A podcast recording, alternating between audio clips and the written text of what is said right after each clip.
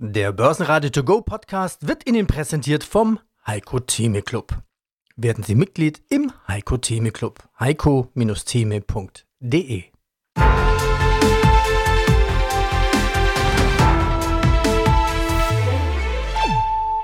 Börsenradio Network AG Marktbericht Montag, 17. Juli 2023. Schaut man auf den DAX, keine Spur von Rezessionssorgen. Aus dem Börsenradiostudio meldet sich Peter Heinrich. Kollege Andi Groß ist auch dabei. Der DAX hatte ja in der Vorwoche kräftig zugelegt und mehr als 3% gewonnen. Das beste Ergebnis seit März. Doch zum Wochenstart musste er federn lassen und rutschte kurzzeitig unter die psychologisch wichtige Schwelle von 16.000 Punkten. Erst als US-Börse ins Plus drehte, konnte er seine Verluste etwas eindämmen und wieder die 16.000 ansteuern. Mein Name ist Edgar Walk, ich bin Chefvolkswirt bei Metzler Asset Management. Thema Inflation und Zinspolitik. Momentan kann man ja sagen, nach wie vor Inflation deutlich, deutlich zu hoch. USA und Europa. Was ist hier so der Unterschied? Wo sind die Tendenzen im zweiten Halbjahr?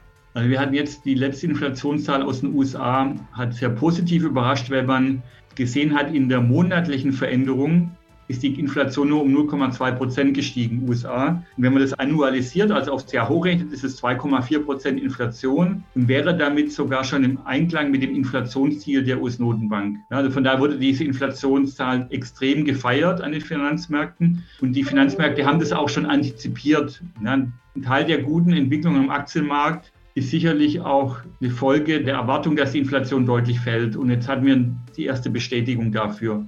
Aber sollte meine Einschätzung richtig sein, dass die US-Konjunktur sich beschleunigt, dann wird sich der Arbeitsmarkt wieder verbessern und könnte auch die Lohndynamik wieder anspringen. Von daher würde ich da jetzt noch keine Entwarnung bei der Inflation geben und sehe eher die Risiken, dass wir vielleicht in drei, vier Monaten wieder Inflationsenttäuschung bekommen USA. In Europa haben wir nach wie vor eine zu hohe Inflationsdynamik, trotz Abschwächung der Konjunktur die Erfahrung zeigt eigentlich, dass es historisch immer relativ lange dauert, bis die Inflation fällt. Ne, also auch wenn jetzt die EZB anhebt, kann es sein, dass es noch ein bisschen dauert, bis die Inflation auch hier in Europa fällt. Also sie wird fallen, aber wahrscheinlich deutlich langsamer als erwartet. Ja, und dann könnte man natürlich die logische Konsequenz ziehen, naja, die Zentralbanken dürften die Zinsen erstmal weiter anheben. Ja, also ich, für die EZB erwarte ich tatsächlich jetzt im Juli, Ende Juli, einen Schritt auf 3,75. Aber ich denke, dass trotz der hohen Inflation die Konjunktur sich so stark abschwächen wird, dass die EZB dann im September keinen Schritt mehr macht. Aber das ist jetzt keine hohe Conviction. Also es könnte durchaus sein, dass die EZB auf, im September auf 4% Leitzins geht. Also so um die 60, 40. In den USA denke ich auch, dass die Fed nochmal im Juli anhebt und wahrscheinlich nochmal im November auf 5,6 Prozent. Also erwarte ich zwei Zinsschritte der US-Notenbank. Also der Zinserhöhungszyklus ist tatsächlich noch nicht vorbei. Und die Risiken sind, dass die Zentralbanken eher mehr machen als weniger auf der Zinsseite. Die Themen in diesem Podcast. Eurofinance Weekly Podcast, einen Ausschnitt davon mit Andreas Scholz und seinem Gast Kurt Neuwirth. Thema, auch ohne weiteren Zinsschritt marschieren wir in die Rezession. Edgar Walk, vorsichtiger Blick für Aktienmärkte im zweiten Halbjahr. Volatile Seitwärtsbewegung bis leicht nach unten. Fit for Trading Podcast, ein Ausschnitt von dem DZ Bank Podcast Nummer 26 Künstliche Intelligenz.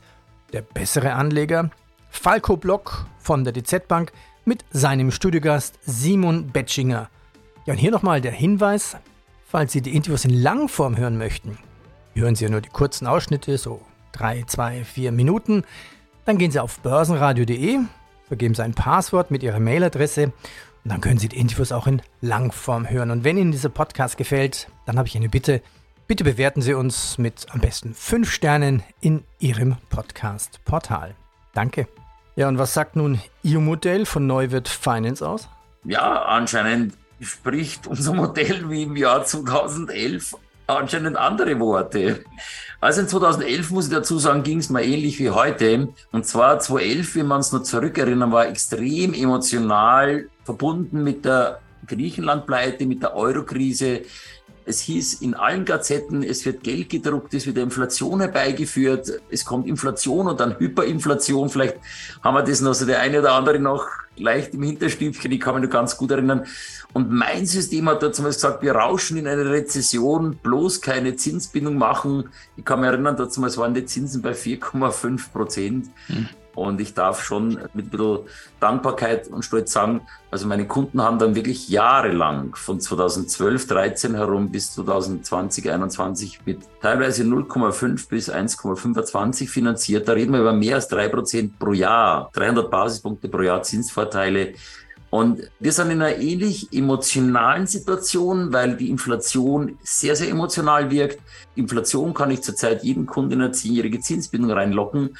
Und genau da liegt eben die Falle, weil die zehnjährige Kondition aufgrund der inversen Zinslage zurzeit günstiger ist als die kurzfristige Kondition, laufen natürlich viele in die Gefahr rein, dass sie sagen, ich mache lieber mit 4% fest auf 10 Jahre als mit 5% variabel.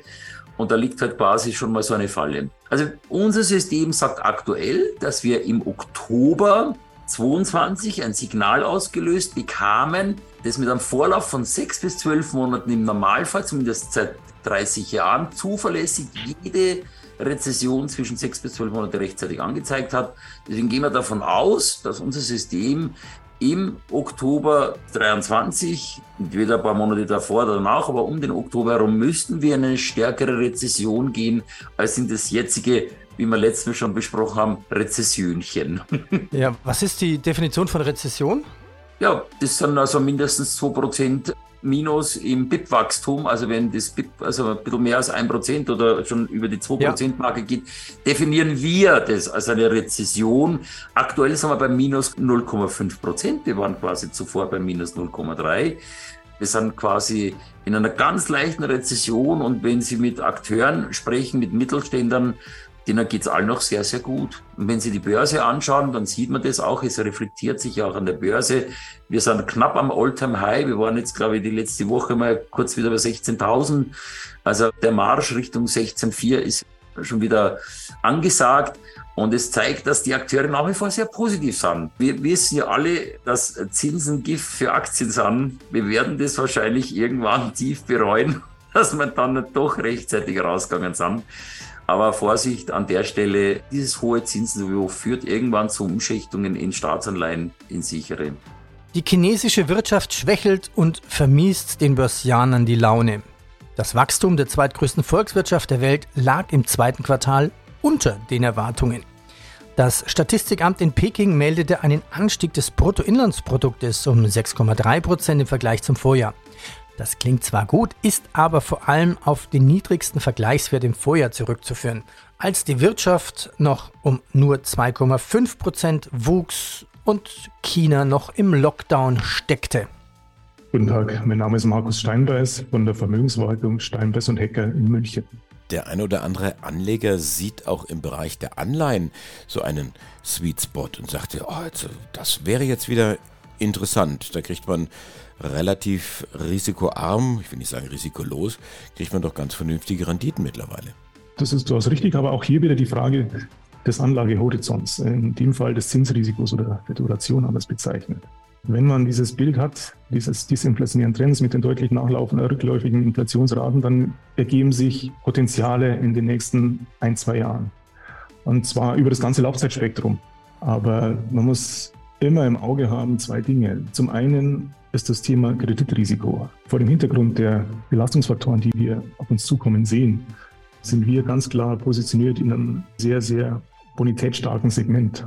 Ich denke sogar, dass früher oder später die schlechten Investment-Ratings auch in, in, in Probleme kommen können. Das heißt, Bonität in einer Periode wie diese ist enorm wichtig und man muss sich auch wirklich vor Augen halten, was das Zinsänderungsrisiko das Risiko betrifft. Man kann die Welle jetzt spielen, man kann diesen disinflationären Trend jetzt spielen, auch mit längeren Durationen, sollte aber auf der Hut sein, falls Notenbanken den sogenannten Pivot machen, den schon viele immer erwarten, wieder expansiver werden, was Inflationsrate mit anheizen wird. Und insofern ist die Duration, die lange Duration, ein eher mittelfristiger Trade, um es mal so zu bezeichnen. Diese Woche kommt die Berichtssaison so richtig in Fahrt. Morgen folgen unter anderem Berichte von The Bank of America, Morgan Stanley, Goldman Sachs am Mittwoch nach Börsenschluss unter anderem Tesla, Netflix und weitere 100 Firmen. Bei uns in Deutschland startet SAP am Donnerstag nach Börsenschluss und Sartorius am Freitag. Der Megatrend künstliche Intelligenz wird derzeit quer durch alle Medien gespielt. Eigentlich ist das Thema nicht neu. Seit Veröffentlichung von ChatGPT ist es für uns alle jedoch greifbar und vor allem auch praktisch nutzbar geworden. Mittlerweile überbieten sich die KI-Anbieter sogar mit neuen Einsatzmöglichkeiten vom Automatisieren bis hin zur Medizin oder Telemedizin. Die technischen Voraussetzungen, die sind jedoch ganz schön hoch und der Einsatz aufgrund der massiv notwendigen Rechenpower, Stichwort teure Chips, auch nicht ganz billig. Was liegt da eigentlich näher als KI dort einzusetzen, wo viel Geld verdient werden kann, zum Beispiel beim Anlegen und Trading an der Börse? Was die Systeme mittlerweile können, welche Entwicklungen sich abzeichnen und ob Maschinen vielleicht sogar die besseren Anleger als wir Menschen sind, darüber spreche ich mit meinem heutigen Studiogast. Es ist Simon Betschinger, er ist Gründer und Inhaber des Börsensoftwareanbieters TraderFox und auch selbst Anhänger eines regelbasierten Anlagestils. Dann sage ich Hallo Simon, herzlich willkommen bei meinem Podcast. Hallo Falco, ich freue mich heute dabei zu sein. Ja, und mein Name ist Falco Block, ich bin Sales-Stratege bei der DZ Bank in Frankfurt. Simon, ich hatte es ja eingangs erwähnt, künstliche Intelligenz ist im Grunde eigentlich nichts Neues. Wir erinnern uns an Deep Blue von IBM, der damals den Schachweltmeister Kasparov bezwungen hat, eigentlich auch schon eine Art künstliche Intelligenz. Wann hattest du eigentlich deine erste Begegnung mit so einer KI? Ich sage mal, mit KI selber habe ich ja die Begegnung schon sehr lange gehabt, schon vor über zehn Jahren. Und gerade bei diesen Dingen, die du angesprochen hast, wenn man Schach gespielt hat, dann hat man relativ früh auch gegen einen Schachcomputer gespielt. Was ich dennoch sagen würde, ist, dass der Sprung, den die KI jetzt gemacht hat mit diesen LLMs wie ChatGPT, dass das wirklich ein Quantensprung ist. Also was ich da im November letzten Jahres das erste Mal gesehen habe und live austesten durfte, das hat wirklich alles in den Schatten gestellt, was ich davor mit diesem Begriff verbunden habe. Weil, Falco, ich weiß nicht, wie es dir geht, aber noch vor etwa einem Jahr, wenn irgendein Anbieter wieder angerufen hat und gesagt hat, hey Simon, wir haben dein Chatbot-System, wollt ihr euren Chatbot nicht bei euch einsetzen? Und dann haben wir diese Chatbots probiert, aber was da vor einem Jahr noch präsentiert wurde, ist nicht vergleichbar mit dem, was jetzt durch ChatGPT auf einmal das Licht der Welt erblickt hat. also jetzt würdest du wirklich sagen, das war jetzt ein Quantensprung oder, oder ist es einfach nur jetzt mal wirklich praktisch nutzbar geworden? Weil, wie gesagt, künstliche Intelligenz kriege ich auch schon seit vielen Jahren auf den Tisch, aber zum ersten Mal können wir es wirklich anwenden. Oder würdest du sagen, da hat OpenAI was, glaube ich, ne, echt mal was auf die Beine gestellt? Ja, das ist ein, ein ganz großer Quantensprung. Ich kann auch das anhand einiger Beispiele mal festmachen. Zum Beispiel haben wir riesige Fortschritte bei der generativen KI-Erzeugung gesehen. Also wir nutzen jetzt auch zum Beispiel, wir nutzen zahlreiche Programme, um für unsere Magazincover, um für die Zeitung, um dort Grafiken zu erstellen. Und da gibt man einfach den Auftrag, bitte erstell mir eine Grafik mit Elon Musk, der vor seiner Supercharger Elektro-Ladesäule steht. Mhm. Und dann bekommt man von der KI eine Grafik, die wirklich perfekt dazu passt. Dann hat es einen riesigen Quantensprung gemacht, was das Verständnis angeht zwischen menschlicher Interaktion und Computersprache. Es gab davor noch keine mir bekannte KI, die wirklich programmieren konnte, die Quellcode verstehen kann. Also wir haben auf traderfox.ai ja einige Prototypen online geschaltet und dort gibt es zum Beispiel auch einen Aktienscreener. Man kann dem Aktienscreener sagen, ich suche Dividendenaktien mit über 3% Dividendenrendite aus dem Immobiliensektor. Die Aktie sollte im letzten halben Jahr mindestens 10% gestiegen sein und ich möchte, dass die Eigenkapitalquote auch mindestens 50% beträgt. Und so kann ich als Mensch in natürlicher Sprache formulieren, was ich möchte.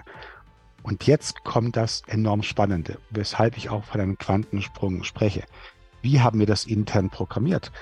Wir haben das so aufgesetzt, dass ChatGPT unsere Python-Funktionen kennt. Und dann erstellt quasi ChatGPT für uns den Quellcode, den wir in diese Python-Funktionen reinjagen müssen. Und das ist das Revolutionäre. Wir haben wirklich ein KI-System, was Verständnis davon hat, was ein Mensch möchte und das dann auch gleichzeitig übersetzen kann in Maschinencode. Eine neue Art von Computerinterface, eine neue Art von Schnittstelle. Und da würde ich schon sagen, das sind Fortschritte, die wir so in den letzten zehn Jahren nicht ansatzweise erlebt haben. Kronis, der Abfüll- und Verpackungsanlagenhersteller, erhöht die Prognose 2023 für das Wachstum auf 11 bis 13 Prozent. UBS will in zwei Schritten bei der übernommenen Credit Suisse 30.000 Job killen. 10.000 Entlassungsschreiben werden kurzfristig versendet. Das nennt man Aufräumen. Clearwise veräußert ein finnisches 30 Megawatt Windportfolio an Glenmont Partners. Und nun einen Ausschnitt zum Berlin Börse for You Podcast. Im Interview Thomas Zimmermann, Fondsmanager zum Thema ETF. Kommen wir zu den Vor- und Nachteilen. Du nanntest gerade einen Vorteil, die Kosten. Was sind denn weitere Vorteile bei einem ETF und was kostet ein ETF? Ja, vielleicht fangen wir bei den Kosten an. Also ein normaler aktiv gemanagter Aktienfonds hat in der Regel einen Ausgabeaufschlag, der kann so drei, vier Prozent sein. Das fehlt bei ETFs immer. Es gibt keinerlei Ausgabeaufschlag. Dann hat ein normaler Fonds Management-Fees, also Verwaltungsvergütung, die gehen so im Aktienbereich bis 1,52 Prozent. Beim ETF, DAX-ETF sind es 5, 6 Basispunkte, also Bruchteile davon. Dann gibt es oft noch Rücknahmegebühren oder Performancegebühren, das fällt alles beim ETF flach. Das heißt, rein aus Kostensicht ist der ETF einer der kostengünstigsten Anlagen im Aktienbereich, die man tätigen will, wenn man einen vorkaufen will. Du nanntest vorhin auch einen Begriff, ja, man kann mit wenig Geld einsteigen. Ist einer der Hauptvorteile wahrscheinlich, dass man damit regelmäßig ansparen kann und erstmal wenig Kapital braucht, um mit der Börse zu starten? Genau, und damit, es gibt von vielen Anbietern, gerade bei den Discount-Brokern, gibt es volle Sparplanangebote, wo man ETFs für vielleicht 50 oder 100 Euro pro Monat sparen kann und wenn man das tut, dann löst man gleichzeitig noch ein anderes Problem, was viele Anleger haben, wenn sie anfangen, an der Börse anzulegen. Man weiß ja nie, ob die Börse gerade billig ist. Kann ja sein, dass man gerade viel zu hoch kauft. Und das Schöne, wenn man einen Sparplan macht und zum Beispiel jeden Monat spart oder einmal im Quartal spart, ist, dass man über die Jahre, die man dann anspart, eigentlich so eine Durchschnittsbildung hat. Und im Nachhinein, wenn ich heute zurückschaue, wie, wann wäre es sinnvoll gewesen, vor zehn Jahren zu investieren? Und ich habe eigentlich die letzten zehn Jahre immer nur den, im Durchschnitt, also jeden Monat investiert. Dann habe ich auf jeden Fall keinen schlechten Einstiegszeitpunkt gehabt. Das ist garantiert rein mathematisch, weil ich halt den Durchschnitt bekommen habe. Also deswegen, die Sparpläne sind ganz toll. Nur da bitte auch auf die Konditionen achten. Es gibt sehr oft bei den Discount-Brokern Angebote von Gesellschaften. Die laufen aber immer nur befristet. Da kann man kostenlos vielleicht ansparen, ein, zwei Jahre. Achten darauf, wann diese Sparplanaktionen dann aufhören und wie es dann weitergeht. Und im Zweifel vielleicht dann auch nochmal den ETF oder den Anbieter wechseln, sollten die Gebühren da dann im Verhältnis zu hoch sein. Schlichtung bei der Bahn. Der Euro rutscht zum Dollar auf ein neues Tagestief. Aktuell minus 0,1% bei 1,1211 Dollar. Die Ölpreise lassen nach, Brand wieder unter 80 Dollar. Die DZ Bank erhöht das Kursziel für Heidelberger Materials von 83 auf 88 bei. Die Deutsche Bank Research erhöht das Kursziel für Netflix von 410 auf 475 auch bei. Basenradio Network AG Marktbericht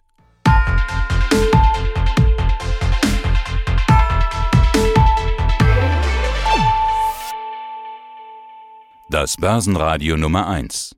Börsenradio Network AG.